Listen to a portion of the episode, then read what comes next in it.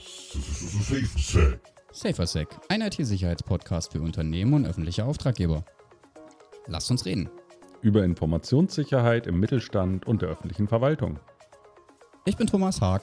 Und ich bin Tarek Winter Wir sind von der Kuppergruppe, den IT-Experten aus Mitteldeutschland. und heißen euch in unserem Studio in Leipzig herzlich willkommen. Yeah! Die Netzwerksegmentierung stellt einen wichtigen Bereich der Netzwerksicherheit tatsächlich dar, den Unternehmen und auch die öffentliche Verwaltung natürlich angemessen berücksichtigen müssen. Wir kennen es noch von früher, ähm, jeder hat so standalone seine Geräte gehabt, das funktioniert in der modernen Geschäftswelt heutzutage nicht mehr.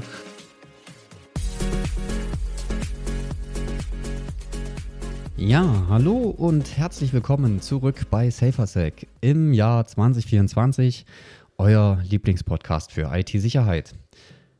Ich denke, es ist noch nicht zu spät, euch allen ein gesundes, frohes, erfolgreiches, aber vor allem sicheres neues Jahr zu wünschen.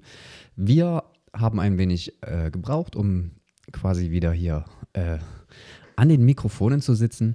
Nun sind wir aber vorbereitet mit der nächsten Folge. Mit mir am Start wieder der Tarek. Hallo zusammen. Und heute soll es gehen um das Thema Netzwerksicherheit. Halt, falsch. Netzwerksegmentierung. Tarek, wir sind versorgt. Du hast Wasser, ich habe Tee. Mhm. Nicht lang schnacken, Kopf in den Nacken. Los uns, geht's. Lass uns loslegen. Warum sollte man sich mit dem Thema Netzwerksicherheit, äh, Netzwerks, entschuldigt bitte, ich sage den ganzen Tag heute Netzwerksicherheit, Netzwerksegmentierung. Warum sollte man sich als Unternehmen oder als Behörde mit dem Thema Netzwerksegmentierung auseinandersetzen? Was sind denn aktuelle Herausforderungen? Ja, Thomas, du hast ja heute deinen Sprachhaspler mit Netzwerksegmentierung versus Netzwerksicherheit. Ähm, die Netzwerksegmentierung stellt einen wichtigen Bereich der Netzwerksicherheit tatsächlich dar, den Unternehmen und auch die öffentliche Verwaltung natürlich angemessen berücksichtigen müssen. Wir kennen es noch von früher, ähm, jeder hat so standalone seine Geräte gehabt. Das funktioniert in der modernen Geschäftswelt heutzutage nicht mehr. Heutzutage ist alles Mögliche miteinander verkabelt, vernetzt, verfunkt, wie auch immer man es bezeichnen möchte. Ähm, in den meisten Büros heutzutage stehen Voice-over-IP-Telefone rum, also Sprachkommunikation über eine Netzwerkverbindung. Ähm, heißt, es ist kein klassisches ISDN-Telefon mehr oder so, was in den Büroräumlichkeiten steht. Und da fängt es halt schon an. Bis hin zu sämtlichen PC-Anlagen, Serveranlagen, ähm, Netzwerkkomponenten, Sicherheitskameras, was weiß ich nicht alles. Also alles ist irgendwie miteinander vernetzt und am Kommunizieren und das sollte natürlich sicher gestaltet werden. Und das jetzt natürlich nicht nur im Büro, sondern auch zum Beispiel produzierendes Gewerbe. Maschinen, Genau. Geräte, ja, ba Baufirmen. Ich habe schon gehört, dass solche, diese Asphaltmaschinen, äh, die, den, die die Straßen belegen, das ist alles vernetzt miteinander. Also die, Komplexi die Komplexität moderner Netzwerke hat halt unglaublich zugenommen und deswegen sollte man sich überlegen, ob man seine Netzwerke segmentiert, um sie einfach sicherer zu machen. Ganz genau.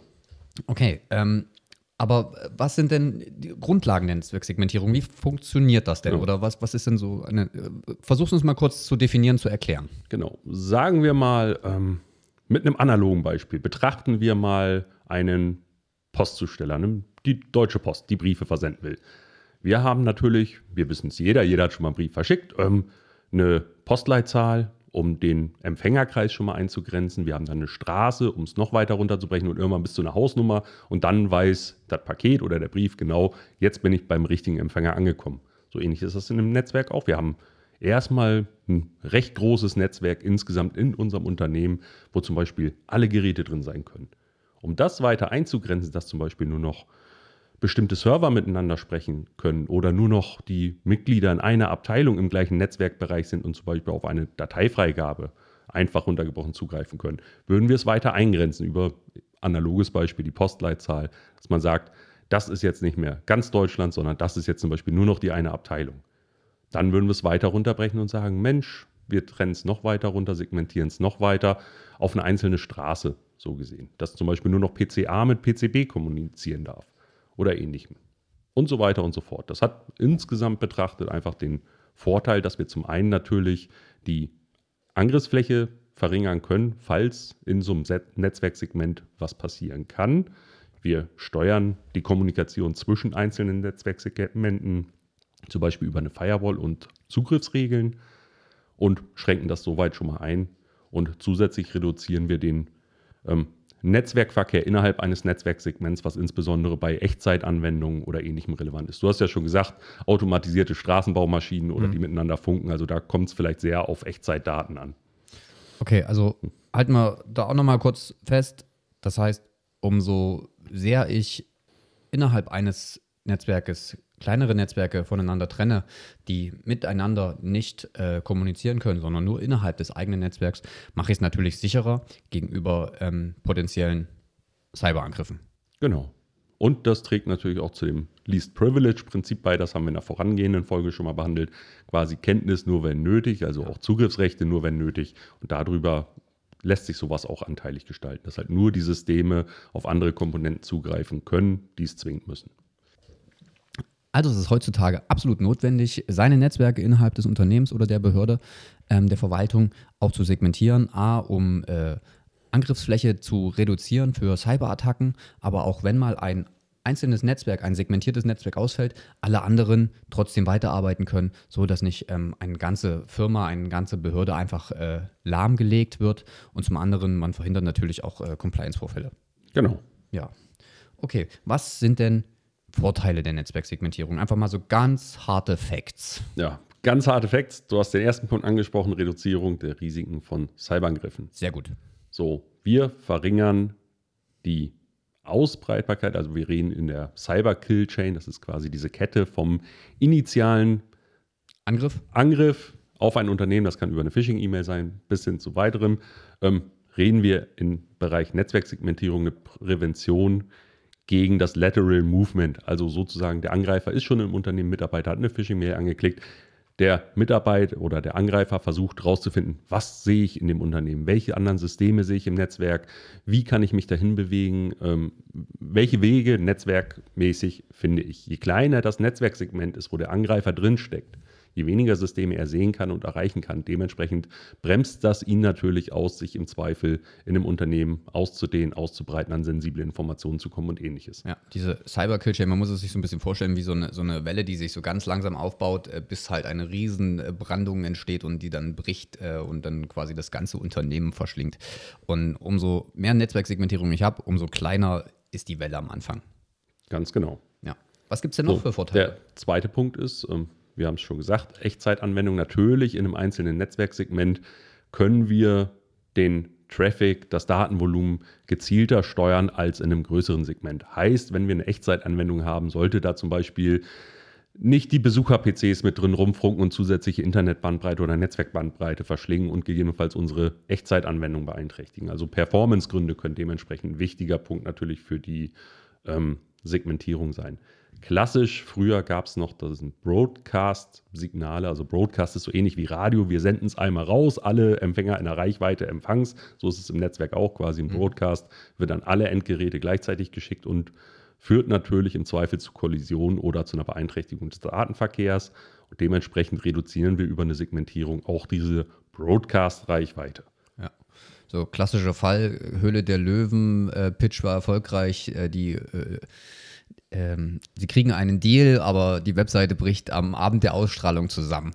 Genau. Ja, okay. Also, das heißt, wir vermeiden ähm, oder beziehungsweise wir schützen uns äh, natürlich extrem dadurch, dass wir es benutzen und äh, wir verbessern natürlich auch die Netzwerkleistung in verschiedenen Segmenten. Ganz gezielt.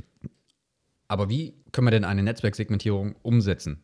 So, ja. vielleicht so eine kurze Schritt-für-Schritt genau. Beschreibung. Ähm, generell, wir reden jetzt erstmal über die klassische Netzwerksegmentierung als Makrosegmentierung. Da ja. ist drunter zu meinen eine Netztrennung, eine Netzaufsplittung, eine Netzwerksegmentierung, zum Beispiel über Firewalls mit den dazugehörigen Access Control Lists, also Regelwerken, mhm. die quasi die Zugriffe zwischen den einzelnen Netzen regeln, oder Switch- und Routerseitig über virtuelle LANs, also WLANs, ähm, die zum Beispiel die angeschlossenen Geräte in dem Bereich betrachten. So in diesem klassischen Sinne betrachtet ist natürlich Schritt zu Schritt erstmal, wie wir es in der ersten Folge schon in der Intro-Folge mal erwähnt haben, man muss sein Unternehmen kennen. Ja. Man muss wissen, wie ist meine Unternehmenshierarchie? Welche Abteilungen habe ich? Welche Mitarbeiter müssen regelmäßig miteinander kommunizieren? Welche Systeme habe ich? Welche Systeme kommunizieren miteinander? Wenn ich das soweit alles klar habe, dann kann ich mir natürlich ein Konzept machen, wie viele Subnetze brauche ich, wie viele virtuelle LANs brauche ich, wie muss ich das segmentieren, wie dimensioniert muss die Firewall dazwischen sein, um diese klassische Trennung zu machen. Also im Prinzip braucht man quasi einen Grundriss, sage ich mal, wie wenn man ein, ein, Haus baut oder was saniert, einen Grundriss äh, seiner, seiner Infrastruktur und dann kann man gucken, wo kann ich denn Segmente voneinander abtrennen. Genau. Die große Hürde heutzutage ist halt einfach, dass man mit der reinen Makrosegmentierung im Unternehmen nicht mehr weiterkommt. Wir ja. haben es alle in der Covid-19-Pandemie mitbekommen, viele Leute auf einmal ins Homeoffice. Wir haben nicht mehr diesen klaren Perimeter. Ähm, wir nutzen Software-as-a-Service-Angebote über irgendwelche Webdienstleister, Cloud-Angebote und ähnliches. Dementsprechend ist das alles außerhalb von unserem Unternehmen, heißt, die Leute müssen auch globaler arbeiten können. Und da sind natürlich diese starren Perimetervorgaben nicht mehr gewährleistet. Und da kommt dann die sogenannte Mikrosegmentierung zum Einsatz, die zum Beispiel über Web Application Firewalls die Zugriffe auf eine explizite Software-as-a-Service-Anwendung oder eine Cloud-Anwendung zum ja. Beispiel regelt und steuert zum Einsatz oder auch Intrusion Detection und Prevention Systeme oder auch, wir haben es mit ähm, Michael Haas besprochen von WatchGuard schon mal angeteasert, in der Folge Bereich Zugriff Zero Trust Ansatz, wo es auch heißt, jedes System kann kompromittiert sein oder wir nehmen an, dass jedes System irgendwie vielleicht schon infiziert ist und überprüfen alles. Und das funktioniert halt auch über diese Intrusion Detection und Prevention Systeme. Genau. Im Bereich der Mikrosegmentierung. Genau, das war in der Folge Zugriffsschutz durch MFA. Mhm. Ähm, müsste die Folge 6 gewesen sein. Die Vorweihnachtsfolge. Die Vorweihnachtsfolge, genau. Ja, ähm, okay. Und Jetzt hattest du auch einmal kurz angeworfen, WLAN. Was ist denn eigentlich mit WLAN? Jeder kennt WLAN, jeder hat WLAN, jeder will WLAN. Ähm, hast du da ähm, gerade ein paar Tipps, was man da beachten sollte?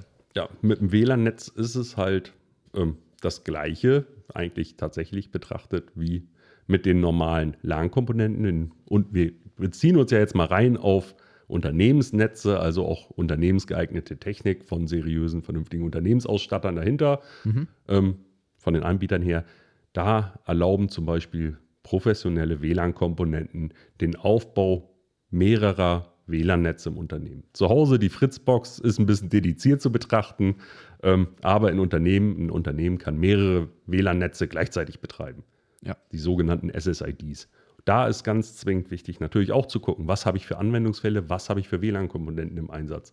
Nutze ich zum Beispiel für meine Mitarbeiter. Die haben dienstliche Smartphones, die haben Laptops, die müssen über WLAN ihre Updates beziehen, die müssen über WLAN arbeiten können und ähnlichem. Dann sollten die natürlich zum Beispiel in einem eigenen WLAN-Netz sein. Haben wir ein Gäste-WLAN für unsere Besucher, sollte das zwingend, und ich betone nochmal, zwingend aus Sicherheitsaspekten von sämtlichen anderen WLAN-Netzen und Netzbereichen des Unternehmens abgetrennt sein und nur eine Internetanbindung ähm, zur Verfügung stellen. Ja. Ähm, haben wir Produktionsmaschinen, Sensoren oder ähnliches, die über WLAN Daten übermitteln müssen oder ähnlichem, ist natürlich so ein Produktionsnetz in einem separaten WLAN-Bereich zu betreiben. Also wirklich gucken, was habe ich für Anwendungsfälle im Unternehmen, wie viele WLAN-Netze brauche ich. Und ich weiß gar nicht bei moderner Technik, was da jetzt, ob es da eine Limitierung von den WLAN-SSIDs gibt oder nicht. Aber ich sage mal, für die meisten Unternehmensanwendungsfälle sollten sich da verschiedene Segmentierungsmöglichkeiten noch finden lassen. Ja, der, der, Tarek, der benutzt immer ganz viele, ganz gerne Abkürzungen, ne? also SSID, also heißt im Prinzip nichts anderes als Service Set Identifier und meint in dem Fall wirklich nur die, quasi den Namen des WLANs, so ganz platonisch ausgedrückt. Ähm, ja, schön. Was haben wir vergessen? Was ist wichtig, wenn man Netzwerk segmentiert oder Netzwerke segmentiert? Man sollte sie natürlich auch überwachen und monitoren. Mhm wird jeder Administrator im Unternehmen in der einen oder anderen Ausprägung vermutlich im Einsatz haben. Professionelle Monitoring-Software für die technische Ebene, ähm, Sicherheitssoftware, Firewalls oder ähnlichem mit einem Alert-Dashboard, Intrusion Detection, Intrusion Prevention Systeme. Das musst du ähm, kurz erklären. Du hattest es vorhin schon mal genannt, Intrusion Detection Systeme. Einfach genau. nur, weil wir hatten es gerade mit der SSID. Nur mal ganz kurz, was, genau. was bedeutet das? Intrusion Detection Systeme sind quasi sensorgestützte ähm, oder Netzwerksensoren, die quasi Alarmmeldungen bei Anomalien, zum Beispiel im Netzwerkverkehr, ähm, generieren. Okay. Also ganz einfach. Genau. Und die Prevention-Systeme sollen, wenn möglich, natürlich ähm, vorsorgen, vorbeugen. vorsorgen, ja. uns unterbinden. Ganz genau. Ja, schön. Tja. Würden wir jetzt noch einen unserer Netzwerkspezies dazu holen, der würde vermutlich jetzt noch stundenlang über den Bereich Netzwerksegmentierung fachsimpeln können. Ja, aber so tief wollen wir gar nicht reingehen, ähm, weil das würde auch äh, unsere, unsere zeitlichen ähm, Wunschvorstellungen äh, eines Podcasts äh, sprengen. Ähm, man soll es ja in äh, 15 bis 20 Minuten verarbeiten können, das, was wir hier ähm, quatschen. Genau. Ja. Ähm, ich glaube, dann sind wir auch schon äh, so gut wie am Ende, wenn wir das alles nochmal so zusammenfassen. Also die Herausforderungen oder warum man Netzwerksegmentierung ähm, einsetzen sollte im Unternehmen ist einfach die enorme Komplexität in der heutigen Zeit, ne? globale Vernetzung. Wir haben ähm, lokale Systeme in Unternehmen, Behörden, wir haben aber auch äh, Cloud-Services, Software as a Service, Mitarbeiter im Homeoffice und das wird halt einfach alles so komplex, dass man das gar nicht mehr ähm, ohne die Netzwerksegmentierung handhaben könnte, weil einfach viel zu viele Risiken da dran hängen. Wir haben eine große Angriffsfläche, hatte ich schon erwähnt, für Cyberangriffe, ähm, aber auch hat es den Vorteil, dass man, wenn man Netzwerke segmentiert, einfach äh, unglaublich äh, gut diese Netzwerke dann optimieren kann, Leistungen ähm, gezielt steuern kann und die Netzwerke nicht zusammenbrechen. Ansonsten Tipps und Tricks hat der Tarek genannt, kann ich leider nicht wiederholen. Ähm, dafür bin ich nur der Moderator. Ansonsten in der Umsetzung einfach Schritt für Schritt. Ähm, die Experten, die sitzen hier im Hause Kupper. Wenn ihr Hilfe braucht, sprecht uns an unter it-security at kupper-it.com. Da könnt ihr uns alle Fragen stellen zu unseren Folgen. Wenn ihr aber Anregungen, Kritiken äh, habt zu einer Folge bzw. Wünsche für eine, eine eigene Folge, dann schreibt uns doch ähm, einfach an podcast.kupper-it.com. Und so bleibt mir für heute nur noch die nächste Folge anzuteasern. In der kommenden Folge von SaferSec dreht sich alles um das Thema Datenklassifizierung. Dafür haben wir uns einen Gast eingeladen, und zwar Thorsten Kaisen von der Firma NetApp, und er hat uns die Lösung DataSense mitgebracht. Gemeinsam wollen wir beleuchten, wie diese neue Technologie bzw. wie diese neue Lösung die Datenverwaltung revolutionieren kann. Anhand eines Beispielszenarios eines fiktiven Unternehmens aus dem produzierenden Gewerbe wollen wir besprechen, wie diese fortschrittliche Lösung dabei helfen kann, Daten effektiv zu schützen und Compliance-Anforderungen zu meistern. Also schaltet wieder ein, um zu erfahren, wie Unternehmen oder die öffentliche Verwaltung von solchen Technologien profitieren können und ihre Cyberresilienz stärken. Und damit sind wir durch. Schaltet wieder ein, wenn es wieder heißt. Und somit vielen Dank fürs Zuhören. Bis bald und Stay safe.